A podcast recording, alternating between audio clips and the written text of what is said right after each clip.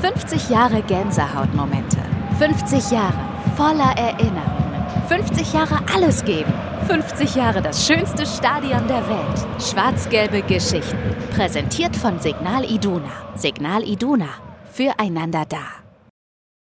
Die nächste Woche ist vergangen und deswegen ist es Zeit für die nächste schwarz-gelbe Geschichte, die heute erzählt wird. Schön, dass ihr eingeschaltet habt zu unserer Serie. 50 Jahre wird das Stadion im April alt und darüber sprechen wir über die schönsten Erinnerungen. Und heute habe ich einen Gast, der in Dortmund, glaube ich, dem einen oder anderen bekannt ist. Fritz Eckenger. Hallo Fritz. Hallo. Freue mich sehr, dass du mit dabei bist und gleich mehrere Geschichten erzählen wirst, denn du hast mir vorher schon gesagt, ja, darüber können wir noch sprechen und darüber, aber eigentlich warst du ja im kleinen Stadion zum ersten Mal und gar nicht im großen. Erzähl doch mal. Ja, äh, da lag das Stadion Rote Erde noch nicht im Schatten äh, vom Westfalenstadion. Ähm, ich, das ist der Klassiker. Also ich bin von meinem Vater mit acht Jahren, also als ich acht war, äh, abgeführt worden in Stadion Rote Erde. Und wie das so ist, zack, da war es passiert. Äh, seitdem bin ich mit dem Club verheiratet, also Zwangsheirat vom Vater initiiert, kann auch gut ausgehen. Das wollte ich gerade sagen, kann Ja, auch positiv Kann enden, auch ja. gut ausgehen. Ja. ja. Aber hast du noch ganz, ganz konkrete Erinnerungen an dieses erste Spiel? Das ist ja meistens so, dass man vom ersten Spiel noch relativ viel Erinnerungen hat.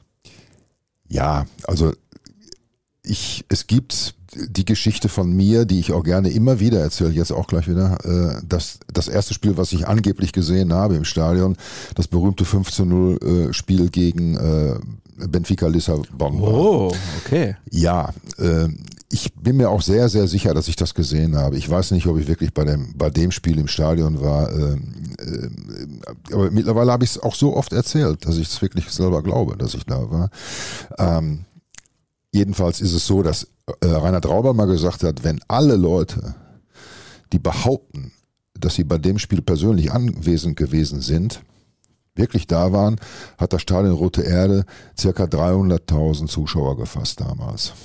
Jetzt war ich sehr klein, ich habe wahrscheinlich dazwischen gepasst noch. Ja, Keine das Ahnung. denke ich auch, dass Ja, du ja. gerade noch so reingepasst hast. Nee, aber ich habe ich hab halt äh, als Kind äh, sagenhaft viele, in Erinnerung sagenhaft viele Spiele in der Roten Erde gesehen, weil mein Vater mich eben immer mitgenommen hat. Und äh, ich kann mich an so Spiele erinnern, wo das Stadion total vernebelt war. Äh, äh, und, und, und die Kinder dann auf die, auf die Laufbahn durften, hat der Stadionsprecher unvorstellbar heute gesagt, Stadion rappelvoll, da passen ja 40.000 Leute rein. Wie, weiß ich nicht, wenn man sich heute die Rote Erde anguckt, aber waren angeblich 40.000 Leute drin. Und dann hat äh, kurz vor dem Spiel tatsächlich der Stadionsprecher gesagt, so, die Kurzen dürfen jetzt auf die Laufbahn, aber die sollen sich hinsetzen. Und dann in diesem Riesenstein war, waren die, durften die ganzen Kurzen, also die Kinder und Jugendlichen durften auf sich auf die Laufbahn, auf die Asche setzen und dem Spiel zu gucken, damit auf den Tribünen genug Platz war. Und, und es ist nichts passiert. Also irre. Ja, und wir haben zum Teil, äh, weil wenn die Kurzen nichts sehen konnten, haben die Alten dann gesagt, mein Vater hat gesagt, ja, dann geh doch oben in die Platane, setz dich da irgendwo rein. Und dann sind wir tatsächlich oben in die Bäume geklettert mit Hilfe von den Größeren und haben uns oben in die Bäume äh, gesetzt, Platane, weiß nicht, und saßen so 20, 30 Meter da oben und haben in, in, äh, in die rote Erde reingeguckt. Und das sind, das sind sagenhafte Kindheitserlebnisse, äh, die mir heute so vorkommen, äh, als hätte ich sie tatsächlich erlebt. ja, aber wirklich, also aus einer anderen Zeit, das kann man sich Ja, gar nicht alles mehr in vorstellen. Schwarz-Weiß, aber alles in Schwarz-Weiß. Ja. Ja, ja, ja. Aber dieses Spiel gegen Benfica, das du gerade ja auch angesprochen hast, das war ja das erste große legendäre Spiel in Dortmund, was damit ja auch zusammenhing, dass beispielsweise Finalspiele um die deutsche Meisterschaft an einem anderen Ort ausgetragen wurden oder Europapokalfinals natürlich logischerweise auch. Aber das war das erste legendäre, richtig, richtig große Spiel in Dortmund, Ja. dieses 5-0 gegen Benfica. Ja, ich, ich hatte auch äh, als Kind natürlich jetzt nicht so eine irrsinnige Ahnung, wer da kommt. Aber die, die Erwachsenen erzählten ja wochenlang vorher schon äh, über nichts anderes, weil Benfica war damals sowas wie Real Madrid heute. Ne? Ähm, und, und, und die hatten den weltbesten Spieler, sie hatten Eusebio. Und als die dann endlich in Dortmund ankamen, war man so der, sowieso der Meinung, das kann ja überhaupt nicht gut gehen. Das, also das, wir, und dann schlagen wir die beste Mannschaft der Welt mit dem besten Spieler der Welt. 5 zu 0 und das ist ein sagenhaftes Spiel gewesen. Ich kann mich tatsächlich an eine Szene noch erinnern, äh, wie, wie der Ball zwischen drei Dortmunder Spielern immer so wie beim Spiel äh, ein, eins gegen drei oder so hin und her gespielt wurde, mit so Flachpass äh, technisch, Flachpass technisch, tech, Flachpass technisch, so soll das heißen. Ähm, und äh, und, äh, und, die, und die Erwachsenen um mich herum ausgeflippt sind. Das muss ein, ein irrsinniges Spiel gewesen sein. Also ich habe so ein paar Erinnerungen noch, manche sind tatsächlich auch in Farbe. Weil sie haben diese tollen Trikots getragen, die Russen damals. Sie hatten diese Flut, die sogenannten Flutlichttrikots, also so, so glänzend, so Fallschirmseide war das, glaube ich. Und äh, mit, so, mit so einer Knopfleiste hier oben und und das war einfach, das war berauschend. Das muss man, muss man so sagen. Und das sind eben Erlebnisse gewesen in dem Stadion als Kind. Sowas hält halt ein Leben lang vor, das merkst du ja jetzt noch, also, wie ich davon erzähle. Äh, mir geht es da so ähnlich wie den alten Spielern, also meinen Kindheitshelden, die ich nachher kennenlernen durfte. Und wenn man die auf diese Spiele und, und Ereignisse angesprochen hat, dann musste man eigentlich immer nur so ein so eine Mark oder einen Euro in die reinschmeißen, eine Frage stellen ja. und dann hatte man eine halbe Stunde Pause.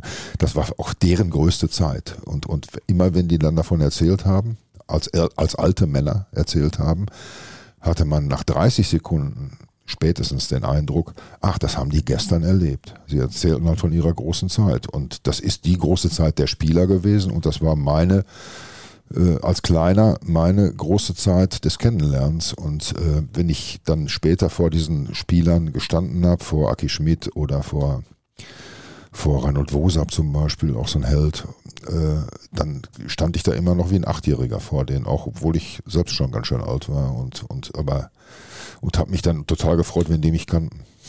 Ja, es sind einfach Idole, also äh, absolute ja, Idole und Helden. Ja, klar. Also das, das, äh, es waren ja auch die einzigen, die ich kannte, die einzigen bekannten Fußballspieler, die, äh, die, die ich dauernd gesehen habe. War medial ja noch nicht so aufgepimpt wie heute. Und, und wenn man da hinging, war das immer ein irrsinniges Ereignis. Ich hatte eine kleine Fahne, die hängt heute noch über meinem Schreibtisch. Damals war die riesengroß, hat Mutti genäht. Wir sprechen ja von der Vor-Merchandising-Zeit. Ja, ja. Ähm, und, äh, und irgendwann später habe ich dann mal meine Mutter gefragt, da war ich längst weg von zu Hause. Das wird wahrscheinlich Weihnachten gewesen sein. Ich sag mal, wo ist eigentlich mal eine alte Fahne? Und dann hat sie gesagt, die liegt im Keller, im Schrank von der Oma, gebügelt. Und dann, oh, die muss ich haben, weil die war damals riesengroß. Und dann habe ich die rausgeholt aus dem Keller, aus dem Schrank von der Oma. Und die ist heute nicht mehr so riesengroß. Also die ist überschaubar und deswegen hängt sie immer noch hinter oder über meinem Schreibtisch. Aus. Aber mit Logo tatsächlich drin oder ja, nur ja, so schwarz-gelb? So nee, nee, mit, mit Stoff BVB äh, geschrieben. Oh, äh, ausgeschnitten, okay. ja, ja. Und die Fahne war sogar mit einem meiner Onkels äh, 1966 in Glasgow bei dem, bei dem, bei dem äh, Europapokalsieg. Also. Ein Onkel von mir, der nachher übrigens nicht mehr sprechen konnte, nachdem er wieder da war. Er konnte zwei Tage lang nicht mehr sprechen. Ich weiß nicht, was der da gemacht hat. Vielleicht hat er Bier getrunken. Äh, und der das hat die vage Vermutung. Vage Vermutung, ja. ja, ja. Könnte auch Whisky dabei gewesen sein. Ja, ja. Und, und äh, Onkel Otto hat die Fahne mitgehabt und kam wieder und da war ein Stempel, ist ein Stempel drauf aus Glasgow. Solche Ritual, also solche Reliquien habe ich zu Hause. Ja, Glücksbringerfahne auf jeden Fall. Ja, ich packe da auch ab und zu dran, wenn es wichtig wird. Ja, dann pack da noch mal ein bisschen häufiger dran. das wäre nicht schlecht. Aber du hast ja dann tatsächlich hinterher als B-Jugendlicher auch mal in der Roten Erde gespielt. Wie war ja. das dann für dich? So mit dem Gedanken, früher bin ich hier als Fan ja dann auch hingegangen und ich habe ja eben auch bewusst das Wort Idole und Helden in den Mund genommen. Meine Idole und Helden haben hier gespielt. Jetzt darf ich auf diesem Rasen spielen. Das muss ja der Wahnsinn für dich gewesen sein. Ja, das war schon ziemlich wahnsinnig, obwohl das die miese Zeit von Borussia war, da die in der zweiten Liga, aber da hatte ich habe in Lütchen Dortmund Fußball gespielt äh, in, der, in der Jugend äh, bei Hellwig Lütchen Dortmund und wir hatten einmal ein Vorspiel B-Jugend gegen die B-Jugend äh, von Borussia und und das war schon irre. Ich meine, ich habe ich war Torwart, ich habe die Kiste auch voll gekriegt an dem Tag, aber ich muss wohl trotzdem ganz gut gehalten haben. Es war nicht zweistellig, das weiß ich noch. Und äh, und irre war, ich stand in der zweiten Halbzeit, das weiß ich auch noch, äh, in dem Tor, in dem auch mein Held Hans Tilkowski immer gestanden hatte, äh, in dem äh, Südtor und guckte dann auf diese Platanenallee, äh, auf die Platanen, an, in denen ich äh, früher als Kind immer gesessen hatte, um die Spiele zu gucken. Und in der zweiten Halbzeit füllte sich dann das Stadion, klar, weil die Leute zum, zum Fußballspiel kamen, zum eigentlichen. Und dann hat man von ein paar tausend Leuten auf dem Rasen gespielt, äh, wo die Helden waren. Das war schon ein irres Erlebnis. Also das, das hält auch noch nach wie vor, merkst du, hält vor noch. Ja, ja, ja, auf jeden Fall. Und das ist ja das Schöne, dass das eine Erinnerung ist fürs Leben. Also das, das ja. würden andere gerne mal erlebt haben, tatsächlich sowas. Ja, es hört sich natürlich auch immer alles so ein bisschen an, wie Großvater erzählt vom Krieg, aber äh, es war kein Krieg, es war äh, die Jugend, meine Jugend und Kindheit, die war irgendwie ganz okay hier in Dortmund, aber die war jetzt gerade nicht voll mit, mit Highlights. Das war eben so was ganz normal, eine ganz normale Kindheit und Jugend. War schön und gut, aber es gab eigentlich nicht so irrsinnig viele Highlights. Äh, und ein paar gab es aber. Und ich würde mal sagen, wenigstens 50 Prozent davon sind Fußball. So ist das gewesen. Und, äh, und später kamen dann noch andere Sachen, so Frauen und Musik und sowas. Ja, und auch irgendwann sehr erfolgreiche Arbeit, denn ich habe es ja eingangs gesagt, der ein oder andere hier in Dortmund wird dich kennen. Zu dem Zeitpunkt, als du dieses Vorspiel mit der B-Jugend da absolviert hast, war das große Stadion schon im Bau? Nee, da müssen wir jetzt mal nachdenken. Ich war B-Jugend, das heißt, ich war 15. Wir reden also von 1970. Doch, das muss ich, nee, 70 muss ah, es noch nicht im Bau Ich weiß nicht, sein. wann der Bau begonnen hat, aber ja, ich meine, 74 ist es ja dann eröffnet worden. Mhm. Ja, ja, also, ja, ja, Könnte vielleicht schon zumindest die Entscheidung gefallen vielleicht sein. Vielleicht war die Grube schon gegraben. Ja, ich, das, das weiß ich nicht. Gerd Kolbe wüsste das auf jeden Fall. Also der könnte uns das jetzt hier komplett erzählen. Aber okay. da werden wir vielleicht dann nochmal in die Recherche gehen. Das ist natürlich dann auch etwas ganz Spezielles gewesen. Wir haben ja eben vor Beginn der Aufzeichnung schon ein bisschen miteinander gesprochen mhm. und dann haben wir überlegt, über welche Themen sprechen wir. Natürlich über diese Geschichten auch aus den Büchern, aber dann hast du gesagt, als ich das erste Mal im Stadion war, also in dem Stadion, das jetzt dann ja seinen 50. Geburtstag feiert, da habe ich das Licht gesehen. Ja, das kann man sagen. Das war übrigens nicht das erste Mal, dass ich im Stadion war. Ich glaube, es war nicht das erste Mal, weil ähm, das erste Mal muss ein Spiel gewesen sein, was Borussia eröffnet hat. Ja, Freundschaftsspiel. Gegen Schalke? Ich meine ja. Da war ich auch. Was ich jetzt aber eigentlich meine war, äh, oder worauf du mich jetzt ansprichst, äh, das war die Weltmeisterschaft 1974. Und, äh, und das kann man heute eigentlich auch keinem mehr erzählen, keinem Nachgeborenen. Also erzählen kann man es ihm schon, aber ob er es glaubt. Ich bin, während die Weltmeisterschaft schon lief, in der Vorrunde, äh, drei Tage vor dem Spiel, über das wir gleich sprechen, in die Stadt gegangen, zu so einem ich weiß nicht, ob das damals schon Ticketshop hieß, keine Ahnung, und habe mir eine Stehplatz-Eintrittskarte für ein Weltmeisterschaftsvorrundenspiel gekauft. Für, lass mich nicht lügen, vielleicht 15 Mark. Weltmeisterschaft. Vorrunde Holland gegen Schweden. Und dann habe ich bin ich zum Stadion gegangen und habe das Spiel gesehen auf dem Stehplatz hinter so Zäunen. Die waren damals noch Stehplatz, Stehplatzränge gab es noch unterhalb der West- und Osttribüne. Und da kriegte man die billigen Plätze, konnte man durch den Zaun gucken. Ja, und da habe ich Johann Kreuf gesehen an dem Tag. Und da habe ich gedacht, sowas, sowas, also da, sowas hatte ich überhaupt noch nie gesehen. Das war eine komplett andere Sportart. So 10, 15 Meter von Johann Kreuf entfernt. Man hörte die Bälle da unten. Also richtig Atmo und nicht nur Publikumsatmo. Man hörte die, die, die, die Fußballer schreien auf dem Platz, also Kommandos hörte man. Und ich habe gesehen, wie Johann Kreuf äh, Tempo-Fußball spielte. Äh, damals kannte ich das Wort noch nicht, das kannte damals noch gar keiner. Äh, aber Johann Kreuf hatte das schon erfunden. Und das war, also da sind mir die Augen übergegangen. So was Tolles hatte ich im Leben nicht gesehen. Und ich habe den Holländern auch bis zum End, um noch im Endspiel die, die, die Daumen gedrückt, weil ich das so klasse fand. Also die, die, die schwedischen äh, Spieler waren zum Beispiel nicht, so gut wie nicht in der Lage, Johann Kreuf zu stoppen. Äh, die in meiner Erinnerung ist er selbst zum Faulen zu schnell gewesen für die, also zum, zum Foulspielen zu, äh, zu schnell gewesen. Ich kann mich erinnern, dass er, wenn, wenn die ansatzweise anfing zu grätschen, immer hochgesprungen ist, den Ball äh, rübergespielt hat, hochgesprungen ist und unheimlich vielen Fouls durch Tempo aus dem Weg gegangen ist. Es war, es war unglaublich. Also das, das habe ich gedacht, boah, also sowas, sowas habe ich eigentlich bis heute noch nicht wieder gesehen. ist ja ganz klar, weil ich habe es zum ersten Mal gesehen. Ja, und ich meine, du warst ja damals dann, wenn ich es richtig gerechnet habe, 19 Jahre alt, wenn ich genau. das korrekt überschlagen habe. Ich habe schon ein bisschen habe. was gesehen gehabt. Ja, ja, und vor allem ist es natürlich trotzdem dann bei einer Weltmeisterschaft nochmal was ganz, ganz anderes und Spezielles und Großes. Ich finde das sensationell, dass du damals einfach zu einer Vorverkaufsstelle gegangen Irre, ne? bist. Hast ja für 15 Mark eine Karte gekauft. Das Irre. ist ja heute. Was wahrscheinlich ein Schweinepreis war für damals schon. Also schon ziemlich teurer. Aber ich bitte dich, 15 Mark für einen, für einen Stehplatz. Und dann man kriegte die Karte, man konnte da Karten kaufen noch. Und, und das Stadion, das war auch gewaltig. Da war, war äh, eine große holländische Gemeinde, also das Stadion war so halb orange und halb blau-gelb, Schweden. Und die Schweden waren, glaube ich, damals schon ziemlich gerne in Dortmund, weil ich schätze damals auch schon, dass Bier in Dortmund billiger war als in Schweden. Ja, es ist seit jeher wahrscheinlich billiger als in Schweden. Insbesondere in Dortmund. Eine wahnsinnige Stimmung. Und eine, die von, von nicht von Borussia-Fans erzeugt wurde, sondern von, von äh, internationalen Fans. Sowas hatte ich bis zu dem Zeitpunkt eigentlich auch noch nicht so oft gesehen. Irre.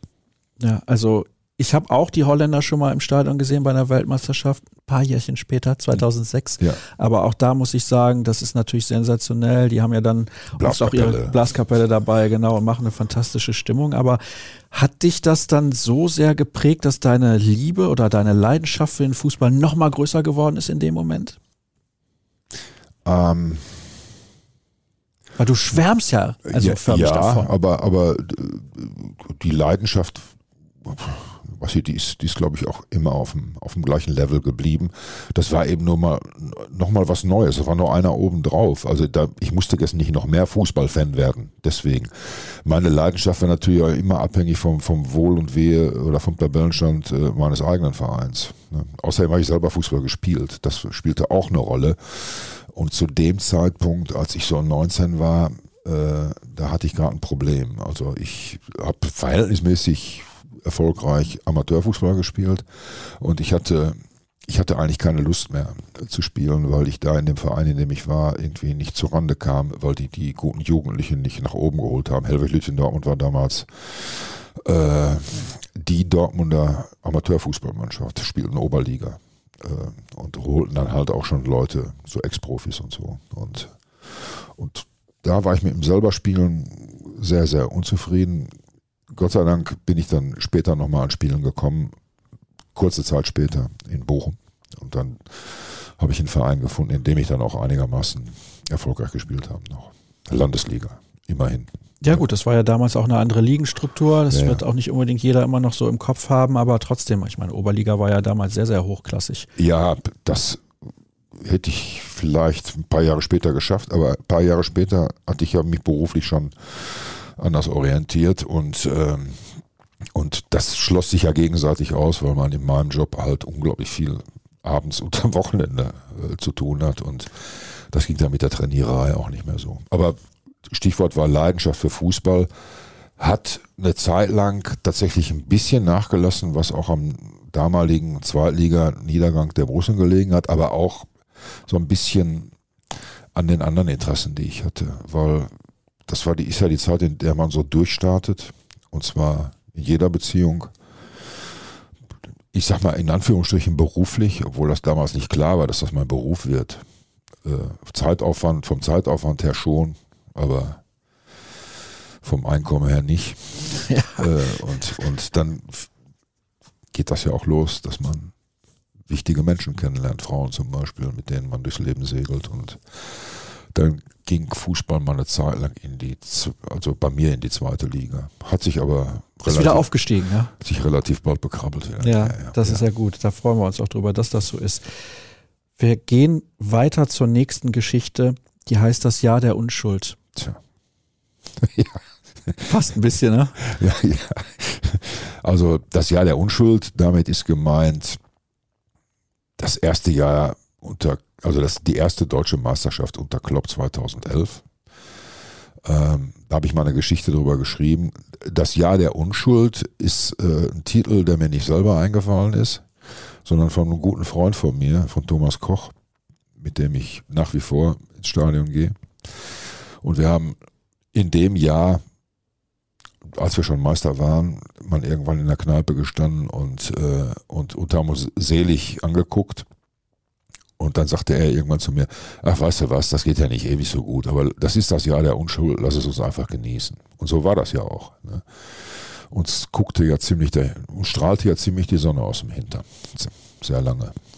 So. Absolut, ja. Und vor allem war das ja auch eine Zeit, wo aufgrund der Tatsache, dass die Mannschaft auch so jung war, man ja irgendwie auch die Hoffnung hatte, dass es vielleicht tatsächlich ein paar Jährchen länger halten würde. Also ich war genau.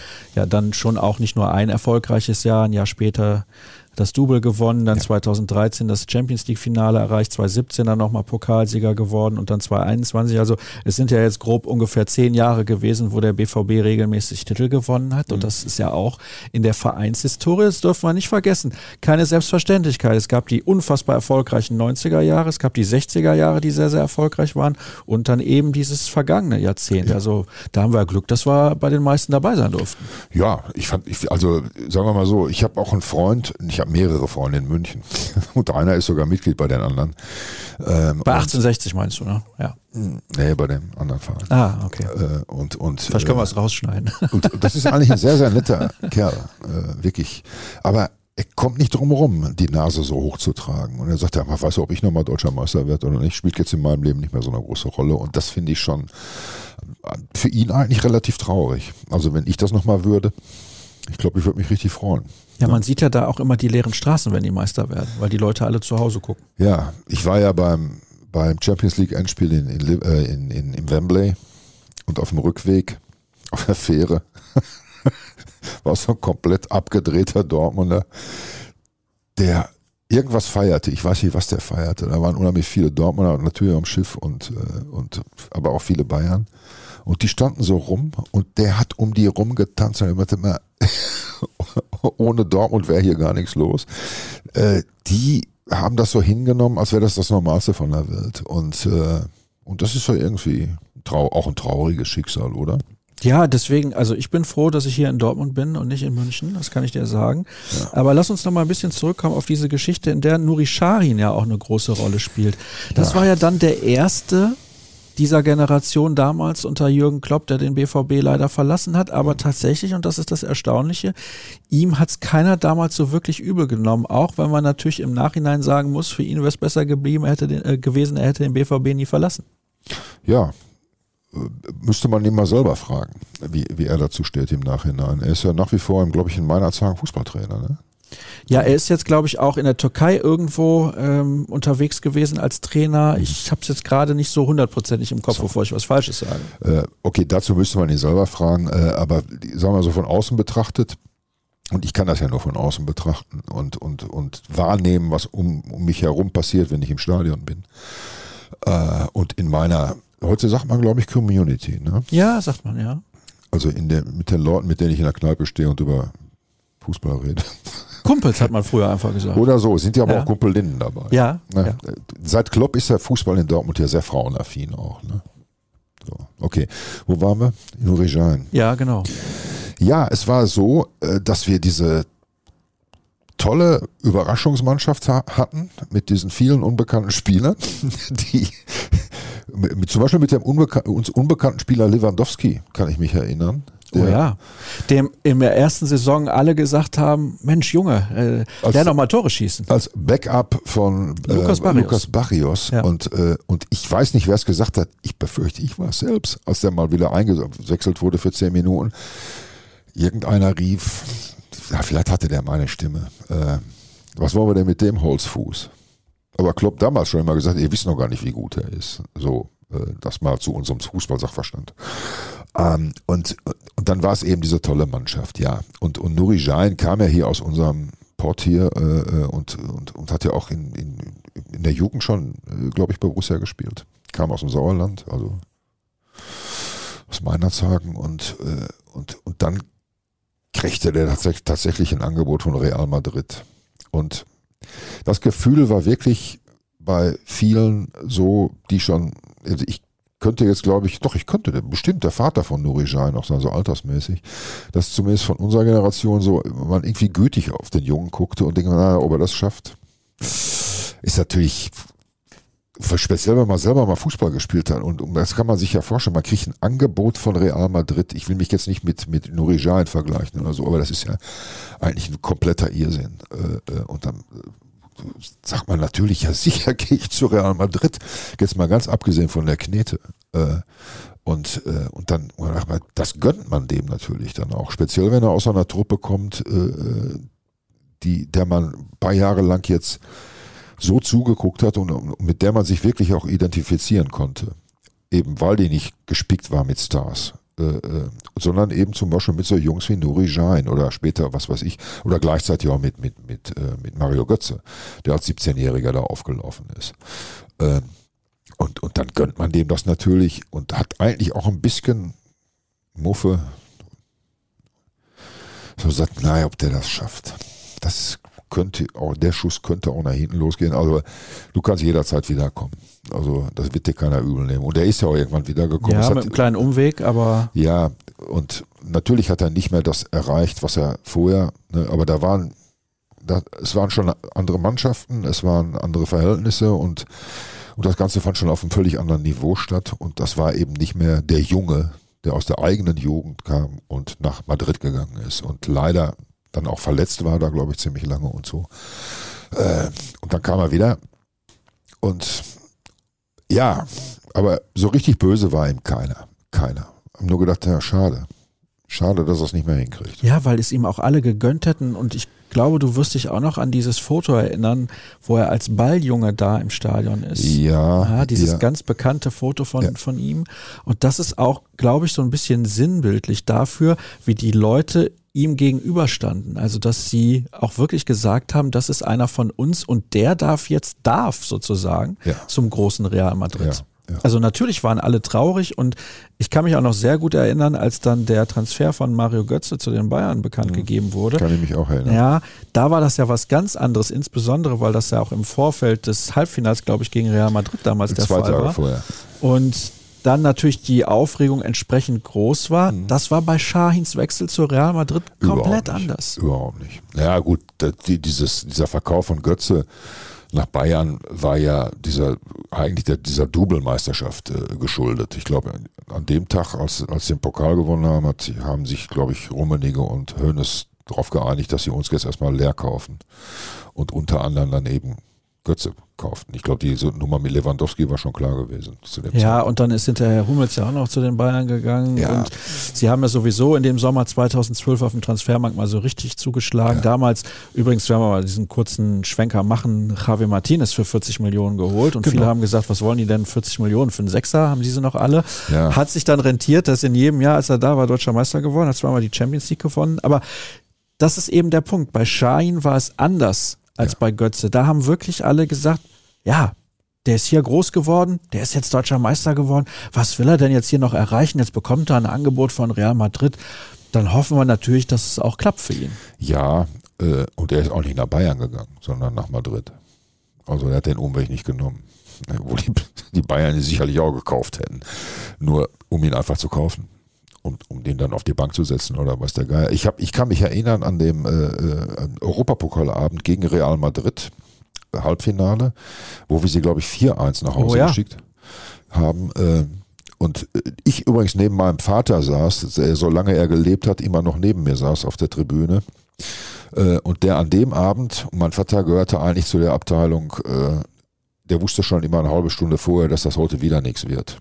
So diese Abteilung. Oh Gott, der, er wusste immer schon, dass der Trainer natürlich die falschen Leute aufgestellt hat und so weiter und so weiter. Und an dem Tag habe ich meinen Vater nicht mehr wiedererkannt. Der wurde an dem Abend gegen Real Madrid 4-1, viermal Lewandowski, ja, äh, komplett neben mir zum Achtjährigen nochmal. Das war irre. Ja. Oh, hast du dich dann an dein eigenes erstes Spiel nochmal zurück? Ich habe gedacht, was ist mit meinem Auto los? Der, der, hat sich auf die, hat sich die Schenkel blau geklopft vor Vergnügen. Das war unfassbar. Wenn, und wenn er nicht gehbehindert gewesen wäre, hätte er, die, hätte er noch getanzt. Ging aber nicht mit seiner Krücke, die er dabei hatte. So, wo waren wir? Ich weiß nicht mehr. Nein, wir waren einfach bei der Geschichte um Nuri Sahin, aber wir haben ein paar Ach so, schöne ja, ich kann mich erinnern, Entschuldige, ich, Ja. ich kann mich erinnern, dass einer meiner Jugendhelden, äh, als ich ins Stadion ging zum Halbfinale, begegnete mir, warum auch immer, an dem Tag Reinhold Wosab, der auch irgendwo unterwegs war. Und die ganze Stadt sprach ja über nichts anderes als über die durchgestochene Meldung, Götze geht zu äh, Bayern. Und, äh, und ich sagte so zu Reinhold Wosab, äh, Herr Wosab, äh, der kann den doch heute nicht aufstellen. Also Klopp, Götze aufstellen. Und da sagte Wosab, gerade heute. Heute kann er mal zeigen, dass er einer ist. Ne? Und außerdem muss man ja Verständnis für den Jungen haben, da kriegt er drei Millionen mehr. Reinhold Wosab war auch Fußballprofi. Das heißt, Geld hat in seinem Leben auch als Profi schon eine Rolle gespielt. Ist auch interessant, sowas zu hören. Und an dem Abend äh, hat, glaube ich, Götze gar nicht so schlecht gespielt. Ja, insgesamt hat die Mannschaft, glaube ich, ein ganz solides Spiel auf den Rasen gezaubert. Das kann Ja, man, glaube ich, so sagen. Irre, irre, ja. So, so viel zum Thema Stadion. Ja, und jetzt haben wir eine halbe Stunde schon miteinander gesprochen und ich habe das Gefühl, wir haben gerade erst angefangen. Ich bin immer noch da im Stadion Rote Erde, wo du als Achtjähriger mit deinem Vater Wir haben mal die langen Durststrecken, die langen Durststrecken haben wir gar nicht besprochen. Äh, die hat es ja auch gegeben. Aber wenn wir die nicht gehabt hätten, mal ernsthaft, würden wir die Höhepunkte auch nicht so genießen können. Das ist das, was du eben gesagt hast. Ja. Dein Freund aus München, der kann sich gar nicht mehr freuen. Ja. Hier freuen wir uns, wenn wir das nächste Mal deutscher Meister werden, wird die ganze Stadt explodieren. So wird es sein. Die Mannschaft muss nur wissen, ich bin alt. Also Also so lange nicht mehr. die sollen sich jetzt, also ich, ich bin jetzt noch nicht so irrsinnig alt, aber wäre nicht schlecht, wenn sie sich ein bisschen beeilen würden. Ja, ich würde mich auch freuen, wenn es noch ein paar Mal passieren würde. Hätten wir auch nichts gegen. Du hast ja auch ein paar Jahre mehr als ich noch. Ja, ich habe noch zwei Jahre mehr als du. Mal gucken, wie viel es insgesamt noch werden. Aber ja, ich, ich wäre auch schon dabei bei einer großen Feier und ich glaube, ja, irgendwann wird es mal wieder der Fall sein, oder? Wir sind optimistisch. Ja, das sind wir. Äh, obwohl ich eins sagen muss, ich muss ja jetzt auch mal ein bisschen Essig in den Wein kippen hier. Ähm, dass ich komme aus der Nummer Borussia Dortmund nicht mehr raus. Äh, ich komme auch nicht mehr aus der Nummer raus, mich für Fußball viel zu viel zu interessieren. Äh, Das ist einfach, die Festplatte ist halt, äh, die, die kann auch nicht mehr defragmentiert werden. Ähm, aber, und es ist schon lange, schon lange für mich immer ein Spagat, das, den ganzen Zirkus noch mitzumachen. Ähm, und wenn ich nicht meine Leute hätte, mit, die, die das mit mir zusammen alles mitmachen würden, äh, hätte ich, glaube ich, ein großes Problem. Äh, dann könnt, würde ich da möglicherweise auch gar nicht mehr hingehen. Äh, also die, die sogenannte Community spielt schon eine große Rolle auch, weil das für uns ja auch gesellschaftliche Ereignisse sind. So ein, so ein Spieltag ist ja nicht nur die 90 Minuten, sondern der Das ist, hat was das Soziales. heißt ja auch Spieltag. Ja. Äh, So, eben. Das ist wichtig, ähm, aber wir sind ja auch nicht blöd vom Baum gefallen. Wir wissen schon, dass es in dem ganzen Business um Geld geht. Und, äh, und der Spagat ist schon schwierig. Also immer noch den Verstand an der Stadiongarderobe abzugeben, um sich zwei Stunden lang da auszutoben. Ähm, ich, ich komme aus der Nummer nicht mehr raus, aber es wird nicht einfacher. Das muss, das muss der Verein auch wissen. Das muss vor allen Dingen die Mannschaft, ich will mich da gar nicht einmischen, der Verein muss das wissen. Äh, weil der Fisch riecht vom Kopf gut, aber er stinkt auch vom Kopf. Und von oben runter muss, äh, muss auch immer vermittelt werden, äh, dass diejenigen, die da auf dem Platz stehen, äh, sagen wir mal, zumindest eine Ahnung davon haben, wo sie spielen und vor wem sie spielen und was wir für einen Fußball sehen wollen. Also äh, wir hatten auch erfolgreiche Jahre in Dortmund, zum Beispiel 2002 eine Meisterschaft mit Matthias Sommer als Trainer, äh, die ich damals kaum genießen konnte, weil wir so eine zusammengekaufte Zirkustruppe hatten. Ich glaube nicht, dass, dass Herr Amoroso, den wir alle als Fußballer ganz toll fanden, aber einen blassen Schimmer davon gehabt hat, wo er gerade ist. Mittlerweile übrigens hatte die Gelegenheit, mit ihm mal ein bisschen länger zu sprechen tatsächlich. Ist das anders? Tatsächlich. Ja, ich glaube, dass diese ganzen Profis, die aus dem Ausland auch kommen, wenn sie mal hier waren, das hinterher ganz anders zu schätzen wissen. Okay. Und das ist ein bisschen was, was man jetzt auch in dieser halben Stunde bei dir rausgehört hat. Dass die Erinnerungen eigentlich das Ganze besonderer machen als der Moment selber. Wenn du jetzt zum Beispiel über das Spiel gegen Benfica sprichst oder jetzt über das Spiel gegen Real Madrid, ist mhm. die Wahrnehmung nochmal eine ganz andere als in dem Moment selbst. Sowieso. Aber ist es nicht bei,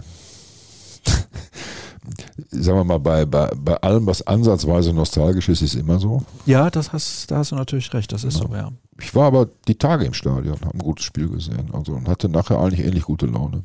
Ja. ja. dann lass uns doch jetzt wieder immer ins Stadion gehen und regelmäßig gute Laune haben. Also äh, eigentlich immer. Ich gehe ja, ich, ich gehe ja so, so, regelmäßig wie möglich hin. Äh, äh, wenn mich mein Beruf nicht daran hindert. Also das ist ja meistens so, dass ich am Wochenende dann auch woanders bin und dann eben Stadiontermine nie wahrnehmen kann. Aber ich, ich habe ja gute, gute Ergänzungsspieler, die dann auf meinem Platz sitzen äh, und, und, und äh, die dann kurzfristig eingewechselt werden. Sozusagen. Richtig. Äh, und, und da gibt es auch so eine Reihenfolge.